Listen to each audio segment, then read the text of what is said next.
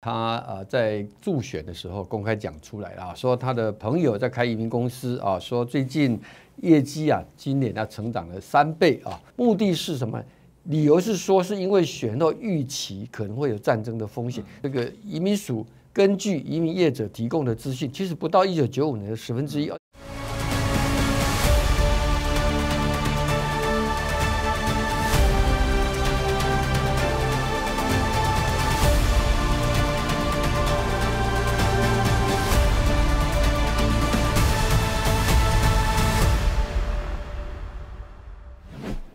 大家好，欢迎收看《真金最前线》，五马看中国，我是主持人张宏林。再次感谢收看我们的节目哦。从我们这个台湾的大选哦，之前我们看到国际非常的瞩目，当中共在整个选举上一直都没有缺席，从中来做许多的一些干扰。当在这过程当中，大家也在谈到台湾的经济哦，因为。啊，一方面每次在选举之前，大家都有预测，因为选举如果非常的混乱，那当然在整个股市、在经济面上就会产生许多的一些影响。这一次台湾的选举当然也是哦。台湾或者是跟国外都有个特有的有所谓的选举行情的一些波动哦，也有人做过许多的一些文章研究来看到每次选前选后的这些影响。那当然我们看到这些讯息，当然也包含在这个中共这些错假讯息的部分对台湾经济的一些影响跟干扰。到底台湾的股市真的有那么糟？台湾的经济真的有可能会一蹶不振？真的中国还有这种能力跟能量吗？我想我们今天好好来探讨一下。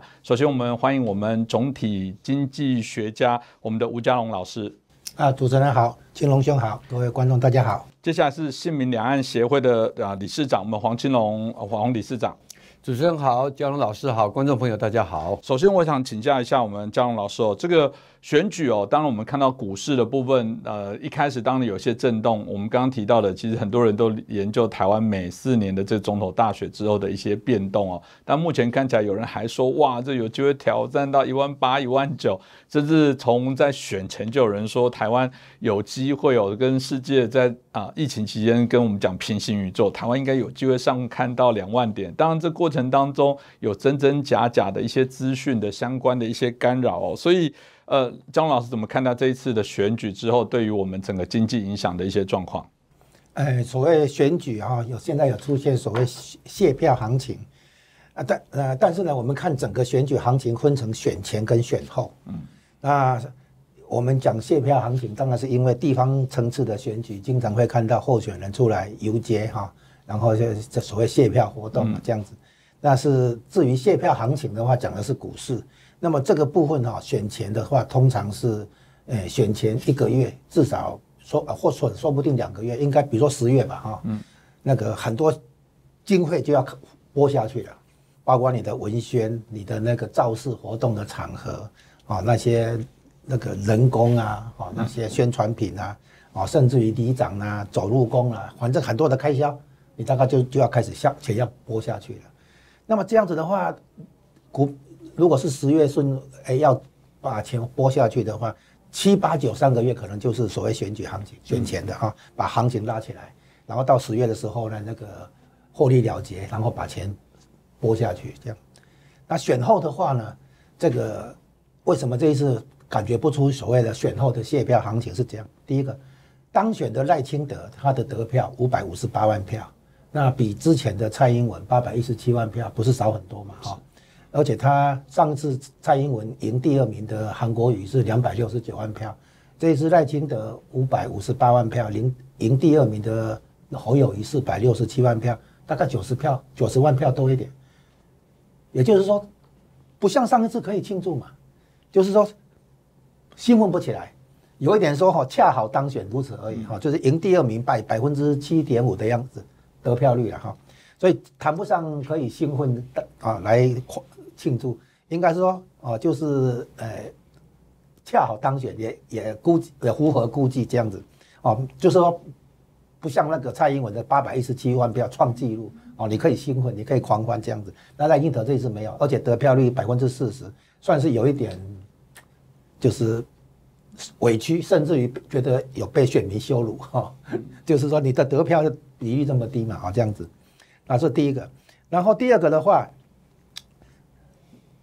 选后的行情啊，虽然有反应，但是反应的很短暂，那是因为选后的行情其实来自于台积电的法说会，那个里面的讯息超过比预期的好，超过预期，所以是台积电跳空大涨，把整个指数带上来。那其他部门其实不怎么涨，嗯，所以严格讲来，其实这个并没有所谓的庆祝行情，因为台积电的部分主要是外资的支持力挺啊，然后呢去。之后的拉回哈，也有可能是外，你说外资操作的话，还是法人操作的话，那么有一个很大的可能性就是说，先拉高以后啊，那个获利消化一阵子，然后呢就是，哎，重新整理筹码，之后再攻。通常外资要涨之前哈，会先先小会会先拉拉一阵子，拉拉一段，然后呢就要要吐回去，等于是从。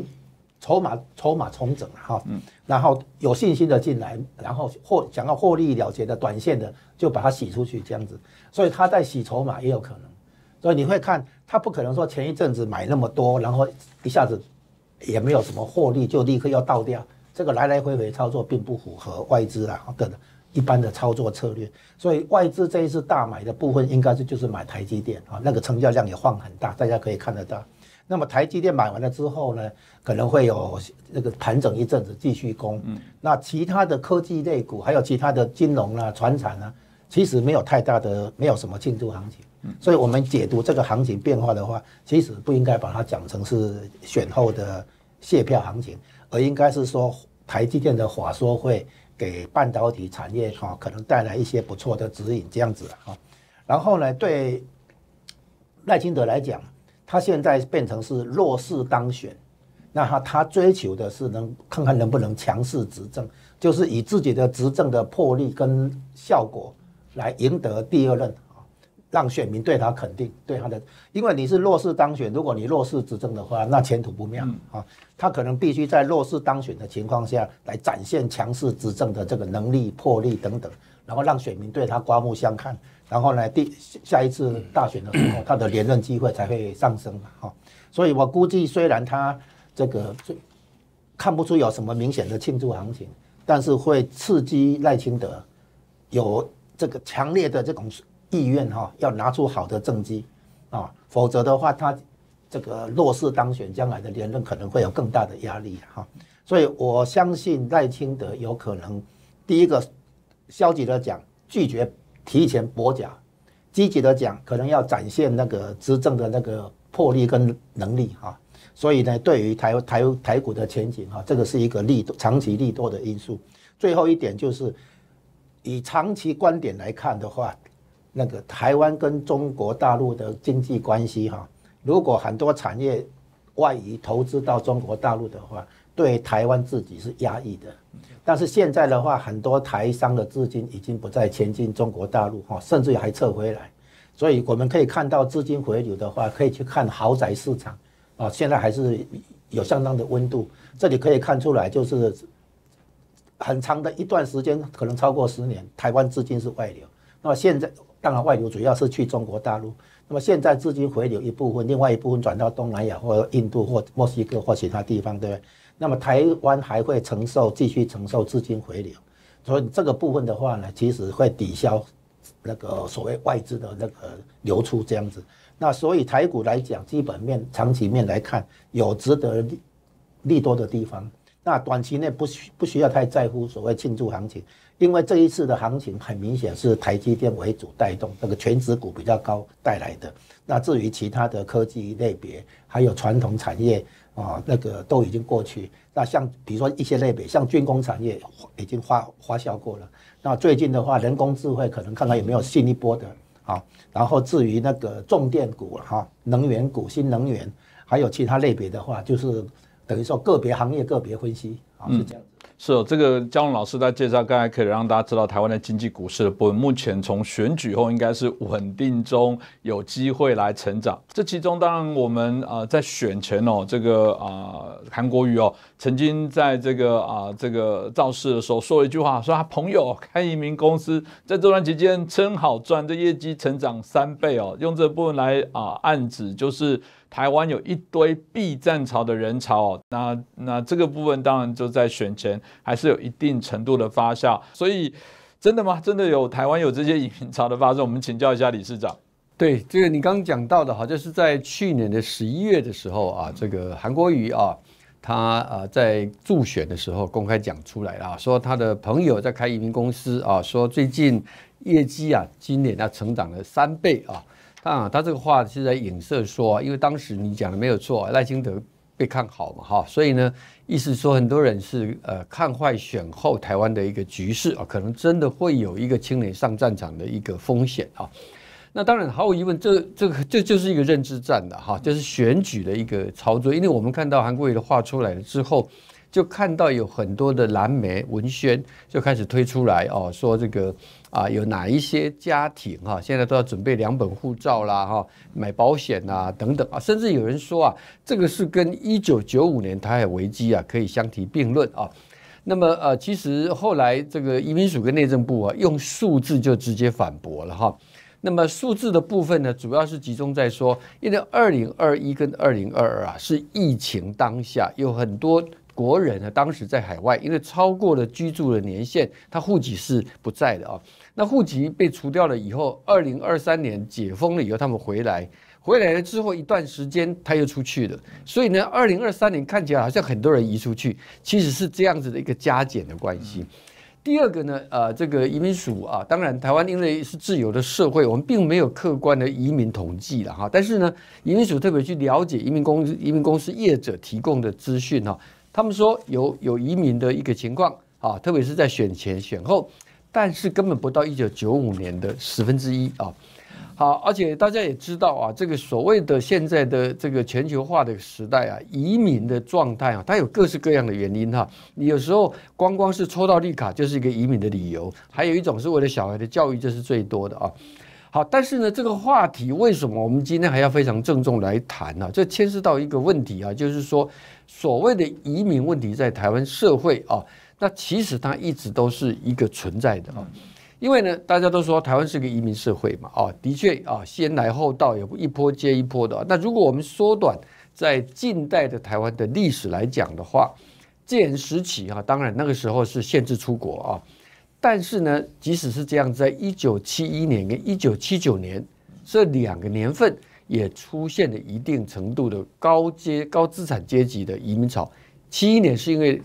联合国被赶出来，那么变成国际孤儿。七九年是因为美国跟台湾断交啊，担心呃中国对台湾的一个对抗啊，而从那个之后，我们回过头来简单的回溯啊，除了九九五年、九六年的台海飞弹危机之外，其实九零年代的时候，非常多人是因为台湾的治安啊，因为当时解严了之后啊，海防整个撤哨，中国的黑星、红星手枪啊，台湾到处泛滥，很多人对台湾的治安非常的不放心。所以呢，在当时台湾前烟角木嘛，哈，所以也有很好的一个成的条件往外移民啊。另外一个是两千年的时候啊，这个第一次政党轮替，开始有一批原来盘踞在台湾政经体系高阶层的一些人，他可能对于新政府，他认为哦，他可能没有机会，或者说他被排除，或者怎么样，whatever，就这样子，他带那一波最多是移民到中国去。其实也不是移民，他是去工作了哈，工作很多哦。好，那我们现在就要回头来讲，那到底选后到现在为止有没有出现啊？这个啊，如韩国瑜在选前啊，你讲的选前嘛，选前当时讲的说出现了移民潮，目的是什么？理由是说是因为选后预期可能会有战争的风险。那现在选举完这个情况怎么样子呢？目前为止，刚出了我讲到说啊，这个移民署。根据移民业者提供的资讯，其实不到一九九五年的十分之一。而且我刚刚也讲，移民的原因，爸爸囧哈，不是只有一种原因的哈。那么还有一个理由，我们就是说，在全球化的时代啊，你要看移民，如果你单纯的都只是从所谓的战争因素来看的时候，这里头很容易掉入到我们讲的所谓的认知战的陷阱。我们举一个反向的例子啊，现在中国不是控制的最严密吗？嗯，社会最稳定啦。中国的移民怎么样呢？中国的资金外逃怎么样呢？中国人呢，千方百计啊，当西方很多国家拉紧了他的合法移民管道的之后，他还跑到中南美洲去，从厄瓜多，从中美洲跑到墨西哥，千山万水、千辛万苦的跋涉，越过美墨边界，去成为这个非法走私的移民啊。所以，如果从这个角度来看，那它不是最安全的地方吗？为什么移民那么的多呢？好，所以我我觉得是这样子哦。回过头来讲，我们讲说今天在台湾呢，面对这个所谓的这个啊移民的这样的一个问题啊，我们看这个问题要从两个层面来看啊。首先，第一个。必须要认知到，台湾社会就是一个移民社会。它从过去以来，近代几百年到近一百年来，它一直都是经历过这样的一个背景啊。那当然，这里头还有一个很重要因素，是因为台湾在国际间被中共排挤啊。那么因此呢，很多人，包括企业，他做生意的需要，比如说。很多航运公司，它要挂靠一些小国家，这是基于税的考虑，或者有一些部分，我的公司成立要到第三地去啊，这也都是这些情况的考虑啊。所以呢，不一而足，不是只有一个原因呢，而且这样的现象应该讲，呃，不是只有台湾所独有了。我觉得不需要啊，不需要用这个所谓的啊这个。啊，移民数啊，是不是啊？因为谁执政谁就移民怎么样？其实台湾的人口数，台湾的这个少子化的问题，马英九那八年的时候都已经是个国安问题了哈。所以可见呢，用所谓的移民这样的一个话，如果你稍微冷静思考啊，它是很大的部分是基于一种所谓的认知战的一个呃诉求啊。但但是当然了，为什么它会产生会成为话题？也就是我刚讲的，因为移民。这样的一个因素在台湾社会有一个历史渊源跟背景，我们从这个角度来理解啊，就比较能够清楚的对这个问题有个态度。是，的确，我也一直觉得哦，呃，很多朋友在聊说，哇，所谓的错假讯息哦，其实我觉得现在更厉害的讯息是为真讯息哦，就是它它不是假，你说有啊，真的有移民这件事啊，但它为真。真的，呃，它整个铺陈的那个框架跟架构其实是一个谎言，只是他拿一个现象来把它放大。那回到刚刚经济的问题哦，如果看起来台湾现在至少没有这样的悲观，也没有所谓的大量的移民潮啊，害怕这种所谓的啊错假讯息的这些伪真讯息在整个啊台湾境内来散布，那台湾到底在整个选举后的经济发展如何？因为我们毕竟哦，这个政经最前线啊，谈政治也谈经济哦，江老师在这一块。是当非常重要的权威跟专家，所以老师你怎么看待接下来可能的经济发展？啊，这里有两个问题，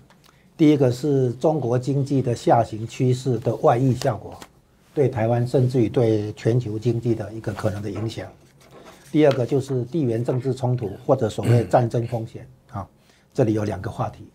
那么我们现在看出来的是这样哈，中国经济前景的下修哈，是因为，诶。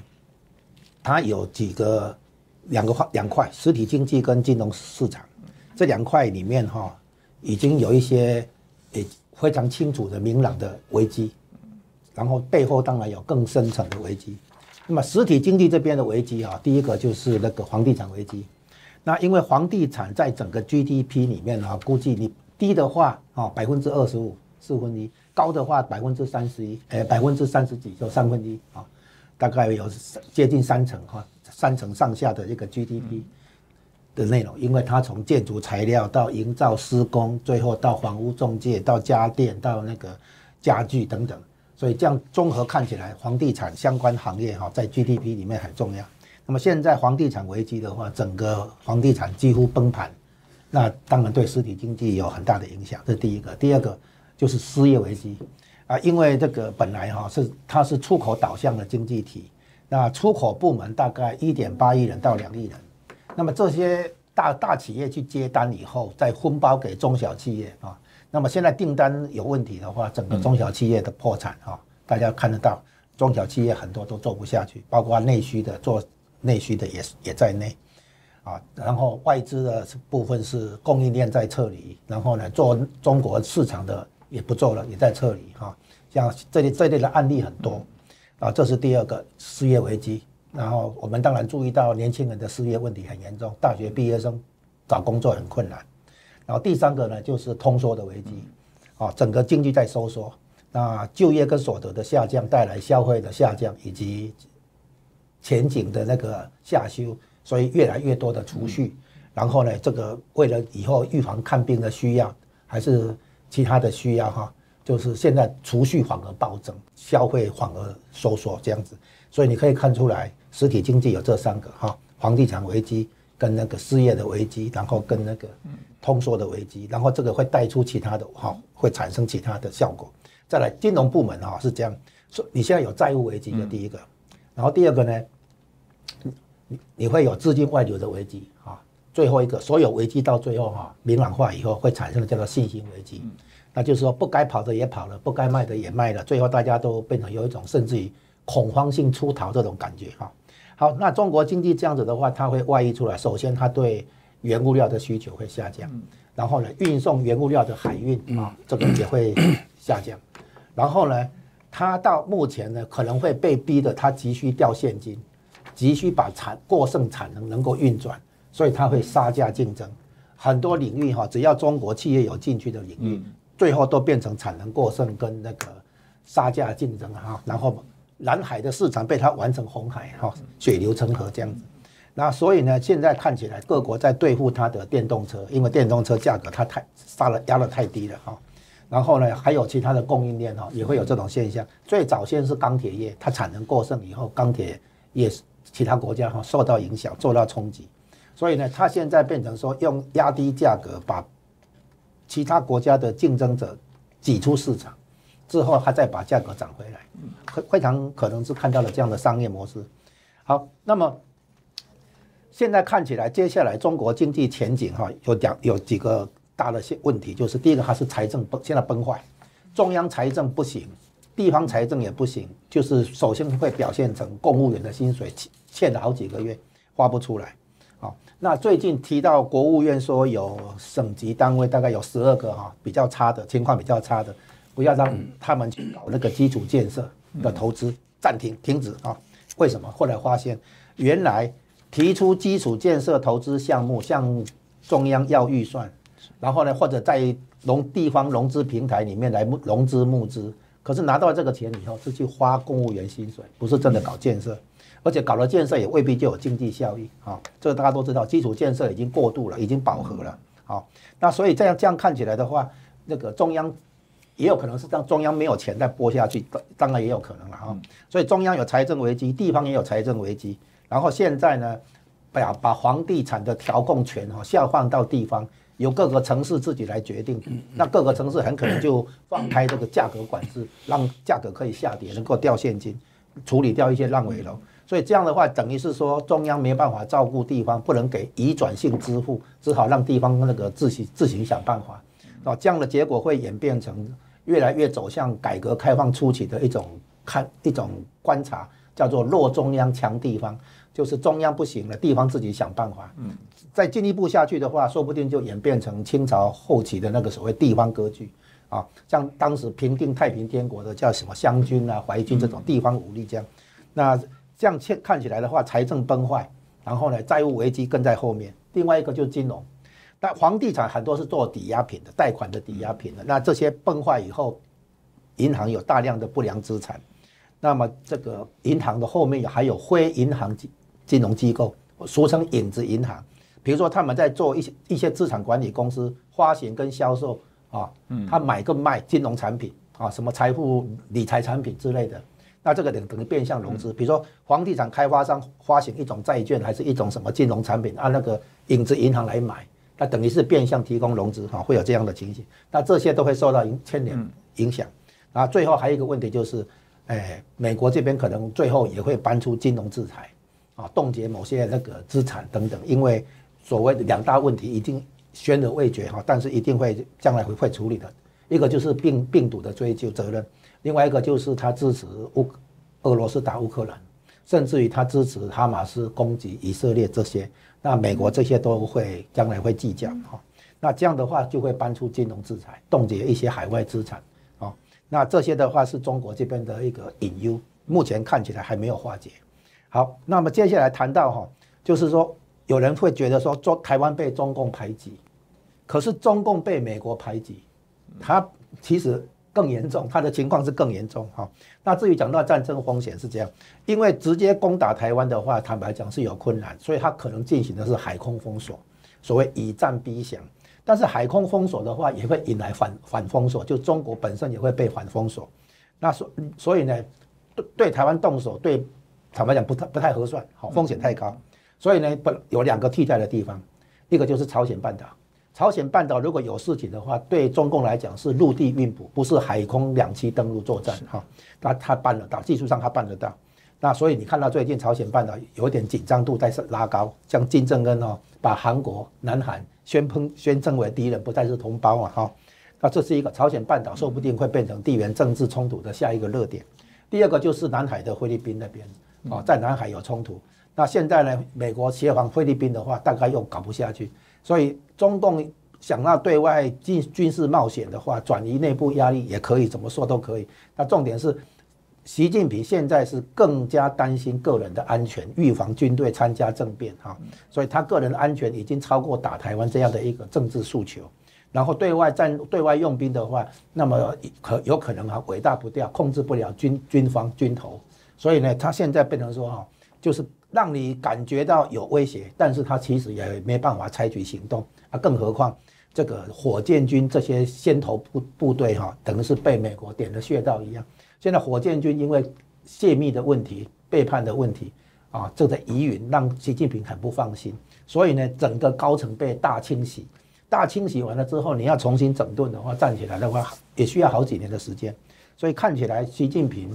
这个受困于内部问题，受困于军方的那个兵变的疑虑，受受困于个人安全可能受威胁，可能有暗杀或斩首行动，所以他在军事方面去冒险，坦白讲也不合算。所以呢，坦白讲，所谓战争与和平这种论点啊，以中共目前的情况来讲，它现在是内外交困啊，这样的可能性坦白讲不不大。但是有人说他会不会像发发疯一样，对不对哈？就是不理性的行动。那即便如此，他也被点了穴道，他想要不理性恐怕也没机会。所以呢，严格讲来，我们应该做的是加强我们自己的国防建设。加强我们自己的国防意识，就是说，台湾虽小，但是可以像以色列一样，不是军事大国，但是可以成为军事强国。我们可以发展无人机群、无人舰啊，我们可以发展自己的那个中程或者甚至于远程的那个导弹的射攻击能力等等。就是我们强强化我们自己，强强化自己的防守能力跟防守的信心更重要，而不是整天去。瞎操心！这当然也是我想，现在看起来经济某些脉络上，大家对中国的依赖越深，但有些事情是我们很难控制的。我们看到这种社群媒体，有那我们知道这个理事长本身也都过去在媒体高层工作。理事长这怎么办呢？在抖音这件事情，我想在台湾，尤其立法院哦新会期开始，一定会讨论这个问题。到底啊，相关像这样子抖音的媒介，我们应该要怎么样来做管制呢？那我们今天集中在谈选后哈的政经的情势了哈。那当然，刚刚嘉荣老师也提到，现在中国啊本身经济很大的一个挑战啊。那么这个尤其国际间的一个环境啊，所以严格讲啊，两岸出现热战的可能性是非常低的啊。但是呢，这个不表示啊，中国不会在背后对台湾哦。用很多的烂招啊！选后我们现在公开看到的是外交，他给你断邦交国，然后呢就开始在一些海峡中线的这个啊一些问题上啊做文章，还有在国际间散播这个这个二七五八号决议的这个法律战啊，这一些哈其实总总共加起来就是它一个概念，叫做要不战而屈人之兵哈，它等于是告诉你说，我抽屉里头的这个工具箱啊有很多东西来对付你啊。好，那这当中啊，我觉得其他的部分都看得到，但是现在我们要谈的这个问题最最重要，就是所谓的透过抖音来形成了一个对你从你内部开始给你制造纷乱啊。那么呃，我们看到就是刚刚啊选完之后啊，选完之后就看到抖音啊突然间冒出了很多啊，说这个台湾的投票过程啊有问题啊，那开票有问题，计票也有问题，简单说就是告诉你说是一个选举舞弊啊。那么这样的一个情况，当然，呃，每一次台湾选举完啊，都会出现那个输的人都说哦要怎么样子啊的一个状况啊。那其实我们的选罢法有规定，一定比例内的差距是可以依法提起重新验票。比如说两千零四年那一次就是最明显的例子啊。但是呢，包括上一次两千年的时候啊，蔡英文赢了韩国瑜两百多万票，都还有人拿出来用这个来讲，这背后绝对不单纯。为什么抖音上会出现这些东西？当然了，也立刻有人拿出啊实际的例子来反驳啊，说你一个差几十万票、上百万票的选举，有没有可能用做票的方式能够做得出来啊？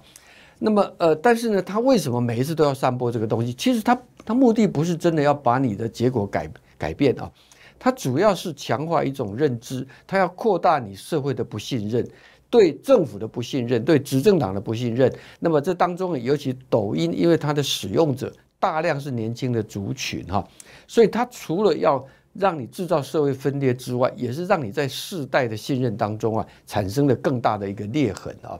那这背后啊，形成了一个很严重的问题，就是说，台湾本来你政党竞争有不同的主张路线，这都没有问题哈。可是呢，当现在大家所知道的是。背后原来还有一个背后领在后面操作的时候，而这个操作它的目的性啊，就是你刚提到的伪真，用伪真的这样的一个手法，偏偏现在的科技啊、社交平台啦、啊 Chat GPT 啊，有非常多的这样的地位，包括影片的一个如假乱真的情况哈，所以这的确造成了一个很大的问题啊，而这当中啊。TikTok 哈是不是唯一？但是它是一个最大的一个我们必须要去面对的目标。而且您刚也提到，它不是只有台湾的问题，全世界都面临这个问题啊。我记得美国在川普总统的时候就在讨论这个问题啊。那美国的做法哈，后来他们开始要求，就是 TikTok 的美国公司啊，要必须把它的数用户的数据哦。归为美国能够监控管理，后来不是有个德州计划嘛？哈，德州计划从二零二一年就开始啊，但是呢，在这个之前呢，拜登政府也开始对于啊美国的军方跟政府公务部门是禁用 TikTok 哈。我们台湾现在的做法，目前看起来啊，就是刚刚你也讲到，我们的难度啊，其实应该说啊，还比美国更困难呢。为什么这么讲啊？因为美国社会啊。不同的政党啊，这个共和民主两党现在这个抗中反中的共识非常的高，台它的共识度远超过台湾的蓝绿啊。台湾的蓝绿不要说抗抗中没有没有没有共识啊，还在后面扯后腿啊。而且呢，共产党呢也非常的明显，在台湾的这个蓝白绿当中啊，它是有倾向性的啊。好，所以这种情况底下，我们要想要透过比如说更强制的一个做法，我举个例子啊，印度。对不对？印度做的更直接哈，他就直接把你禁掉，就根本不让你来这边营运啊。那么印度可以做到这一点，当然也是因为印度社会高度的对中国的一种疑虑跟这种啊反反反反对嘛哈。这个条件在台湾同样不存在。那么同样不存在，你就会看到说啊，如果我们去做一个所谓的这个要把 TikTok 的用立法用什么样技术的方式把它给一个啊全部屏蔽掉的话。立刻就会有人讲，第一个言论自由嘛，你不是一个民主社会吗？你怎么会这样子呢？你怎么就没有这样的自信呢？哈，其实你只要去简单想，就好像你说的，有人讲，哎，那你不要让那个地方是一个人的舞台啊，大家都去嘛，哈。可是大家都知道，TikTok 根本很多是有筛有这个呃筛选筛选过的，比如说你在 TikTok 上面宣扬台湾独立，嗯，他会容许你吗？不行。然后呢，我知道的一些。绿营的政界人士其实也想去经营 TikTok，但是呢，他们的言论一丢上去没多久，立刻就被封除掉了。但这个东西在一些现在在 TikTok 里面用的很快乐的蓝白的人，他不会有人在那里为台湾的不同的言论能够在 TikTok 的多元呈现去讲话，没有人去讲这个话，对不对？而 TikTok 呢，我们再举一个例子，选前的时候啊，蔡英文跟赖清德、肖美琴拍了一个在路上。那个影片很叫做啊，上千万人点阅，没多久，TikTok 就出现了一个那个车子啊撞到悬崖下面去啊，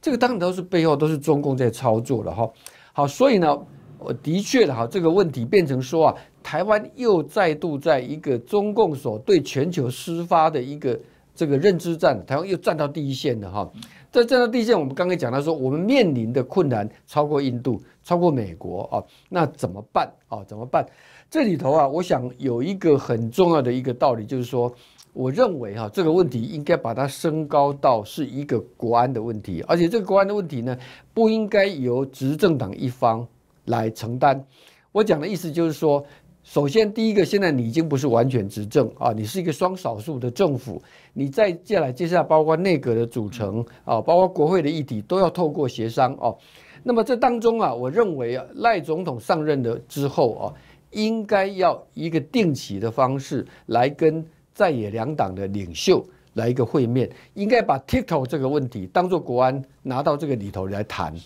为什么要这样讲啊？就是我刚前面讲到说的哈，你单纯的现在想要由行政部门来推啊，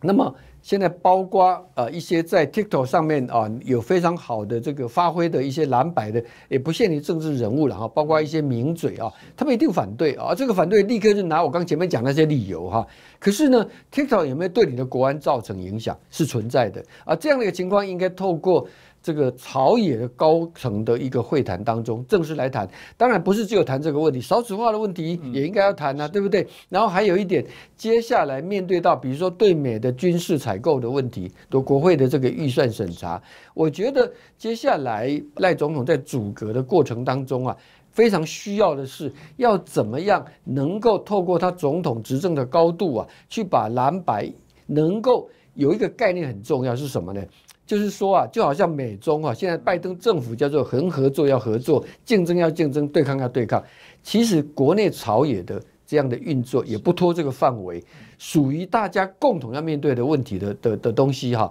应该要在这个我刚刚讲那个机制上来谈啊。那当然呢，有一些大家各自有立场没有办法的，那就是另外一回事。但是呢，这个讨论的过程很重要，是因为同时也要来对社会啊来告知。让社会知道，因为我们刚讲，你民主社会就是要从从基层由下而上来凝聚这个整个政策的一个共识啊，所以我认为 TikTok 对台湾来说。大概要透过党政高层的这样的一个会议来凝聚共识，然后跟社会让社会知道，我想这才是我们一个应应的一个做法。是我蛮同意理事长所说的，哦因为其实现在虽然在立法院，大家认为国会不过半，以后会不会产生乱象？是势必在某些议题上可能产生乱象，但某种程度来讲，我觉得刚才提到的未来的赖政府很重要是他的格员，我一直认为哦，他必须要有耐心，要有细心，而且他必须要耐得住各种的批判判。挑战，而且要能辩证，要能说明足，要有足够的专业。以前可能觉得说我人数够多，我直接透过表决，至少是最后一道防线。现在你没有那一道最后防线的时候，你只能诉诸舆论，把这事情讲清楚，让社会大众更了解。本来我觉得民主就不是谈效率，就不是谈速度，这过程当中的讨论辩证，哪怕只有百分之五是形成共识，那那个百分之五。